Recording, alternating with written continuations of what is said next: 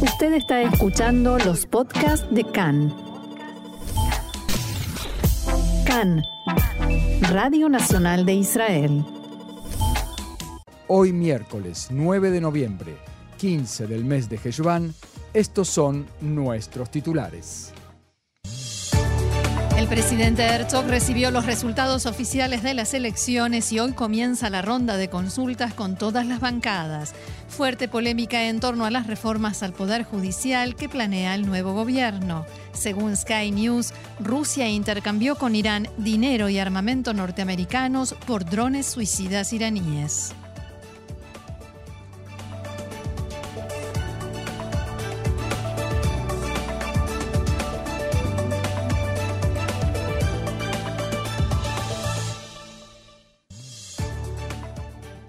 Vamos entonces al, desarrollo de la información. El presidente de Israel, Itzhak Herzog, recibió en la mañana de hoy los resultados oficiales de las elecciones a la Knesset número 25. Esta tarde, a las 15.45, comenzará la ronda de consultas con las bancadas que fueron electas para que recomienden a quién encomendar la formación del próximo gobierno. Al recibir los resultados oficiales, el presidente Herzog desmintió que esté impulsando la formación de un gobierno de tal o cual tipo. Abro comillas, no es secreto que siempre creí y sigo creyendo en un gobierno de unidad, pero contrariamente a lo que se publicó, no impulsé ni impulso ningún tipo de gobierno y no me ocupo de su composición ni de su tamaño. Dejo ese trabajo al sistema político y solamente a él, dijo el presidente. Esta tarde Herzog se reunirá con los representantes del Likud, Yeshatid, Amahanea Mamlahti y el partido ultraortodoxo Shas. Por otra parte, el titular de Amahanea Mamlahti, Benny Gantz, y el de Israel Beiteinu, Víctor Lieberman, no recomendarán a nadie para formar gobierno, tampoco a Yair Lapid. Solo Yeshatid y Abodá recomendarán a Lapid. Respecto de las negociaciones en el bloque de derecha, el primer ministro electo, Benjamin Netanyahu, se reunirá hoy con los diputados Itzhak Goldknopf y Moshe Gafni del partido ultraortodoxo Yaduta Torah. Khan pudo saber que los dos políticos están de acuerdo y coordinados respecto de sus exigencias para el próximo gobierno. Khan pudo saber también que en Yaduta Torah aceptaron lo que denominan un acuerdo breve para formar gobierno lo antes posible. En el Likud exigieron un acuerdo solo en lo que respecta al aumento del presupuesto para la educación ultraortodoxa, soluciones en materia de vivienda y la ley que limite los poderes de la Corte Suprema de Justicia.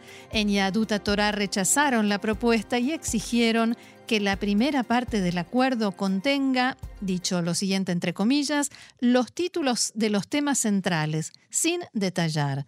Además de las cuestiones relacionadas con el Poder Judicial, en el acuerdo habrá una referencia a la introducción del presupuesto para las yeshivot en el presupuesto básico nacional, el aumento del presupuesto para la educación ultraortodoxa, una ley de enrolamiento consensuada, soluciones de vivienda, anulación de la reforma al sistema de kashrut, reforma de la ley de conversiones al judaísmo, anulación de la reforma del sistema de redes celulares y la preservación del status quo.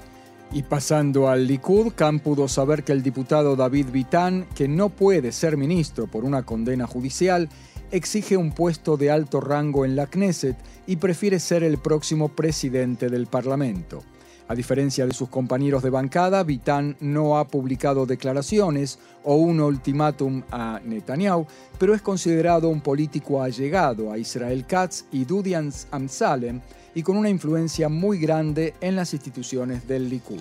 Me parece bastante pintoresco esto de que le llegue a la prensa la no declaración ¿sí? de eh, David Vitán diciendo que él no, él no, no hace ningún ultimátum, pero tiene mucha influencia. Sí, ¿no? Mm. en fin.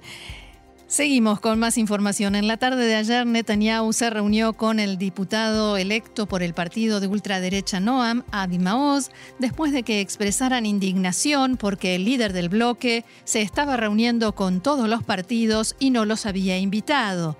Desde el entorno de Maoz dijeron que estaban considerando la posibilidad de quedarse afuera de la próxima coalición de gobierno y poco después recibieron la invitación a la reunión con Netanyahu.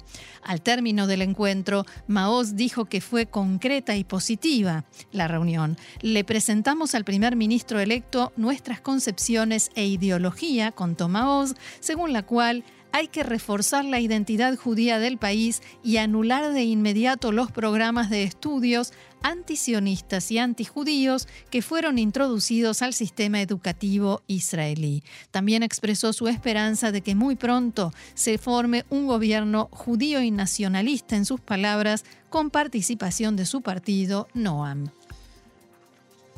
Otro asunto también ligado a todo esto que tiene que ver con la formación del nuevo gobierno, el lobby de mujeres llamó al primer ministro electo Benjamin Netanyahu a aumentar la cantidad de mujeres en su gobierno y no desentenderse del 51% de la población en Israel. También señalaron que en la coalición que formará el próximo gobierno solamente hay nueve diputadas y advirtieron que la falta de representación de las mujeres en los centros de poder y toma de decisiones reducirá e incluso es posible que anule el tratamiento de temas que son sumamente importantes para las mujeres. Entre ellos mencionaron la lucha contra la violencia hacia las mujeres y la brecha salarial entre mujeres y hombres. El embajador de Estados Unidos en Israel, Tom Knights, llamó por teléfono a varios de los líderes de los partidos que están formando coalición, como Netanyahu, Gafni y Deri. Por el momento no se espera que llame a Bezalel Smotrich ni a Itamar Ben-Gvir. Esto no indica que el gobierno norteamericano haya tomado una decisión oficial de no hablar con ellos, pero el enfoque predominante en la Casa Blanca por ahora es que hay que evaluar cómo se manejan y se comportan Smotrich y Benkvir como integrantes del gobierno y la ideología del sionismo religioso. La expresidenta de la Corte Suprema de Justicia, jueza Dorit Beinish, dijo que las ideas que surgen en cuanto a cambios en el sistema judicial señalan la posibilidad de un daño serio a ese poder del Estado. Beinish dijo en diálogo exclusivo con Khan que todavía no sabemos lo que está por ocurrir, pero si es como se perfila, al parecer no serán las correcciones que el sistema necesita, sino un cambio total en el sistema y en la independencia del sistema judicial, y ello es preocupante. Beinish dijo que si la intención en la reforma es que el nombramiento de los jueces sea político y que haya una piscatit gabrut, una ley que permita puentear el veto de la Corte Suprema a leyes controvertidas y que esa ley de Itgabrut sea por mayoría coalicionaria simple, todo ello requiere un pensamiento profundo, dado que una regla básica de todo sistema democrático es que el tribunal es independiente y esas cosas podrían echar por tierra esa independencia.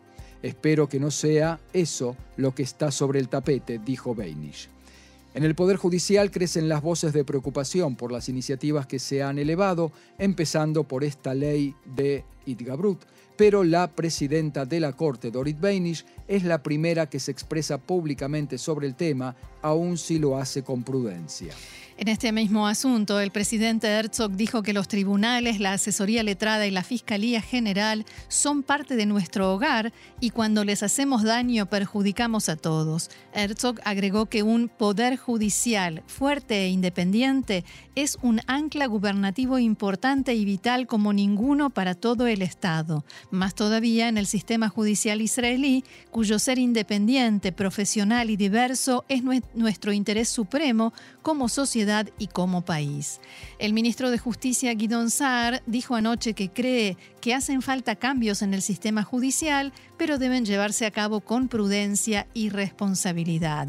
Saar subrayó que la sanción de la ley de Itgabrut, que permitiría puentear fallos de la Corte Suprema con una mayoría de 61 diputados, junto con la toma de control de la Comisión de Nombramiento de Jueces, conllevará una nueva acumulación de poder en manos del Poder Ejecutivo y la castración del Poder Judicial en sus palabras. La asesora letrada del gobierno, Gali Baharab Miara, dijo en el mismo encuentro que se debe ayudar al gobierno a concretar sus metas en el marco de la ley y cuidar el Estado de Derecho en favor de la sociedad toda. El exministro de Justicia, Daniel Friedman, aseguró por su parte que el temor de que la sanción de la ley de Itgabrut ponga en peligro la democracia es infundado. Abro comillas, es una exageración colosal, dijo el profesor Friedman en diálogo con Khan. El exministro indicó que en el pasado la misma Corte Suprema reconoció que no tiene autoridad para anular leyes de la Knesset. Otro tema, un grupo de diputados en ejercicio y de diputados entrantes ingresaron anoche en el predio de la tumba de Yosef en Nablus, junto con el titular del Consejo de Samaria, Yossi Dagan. Durante el ingreso de los orantes, palestinos armados dispararon contra los custodios del ejército y arrojaron cargas explosivas. Los soldados devolvieron el fuego. La Media Luna Roja Palestina informa de un muerto palestino y tres heridos por balas de goma. Una fuente militar dijo que el palestino muerto había disparado contra los soldados e intentó arrojar una carga explosiva y por eso se le disparó. Es posible que haya muerto por esquirlas de la carga que estaba en sus manos cuando le dispararon, dijo la fuente.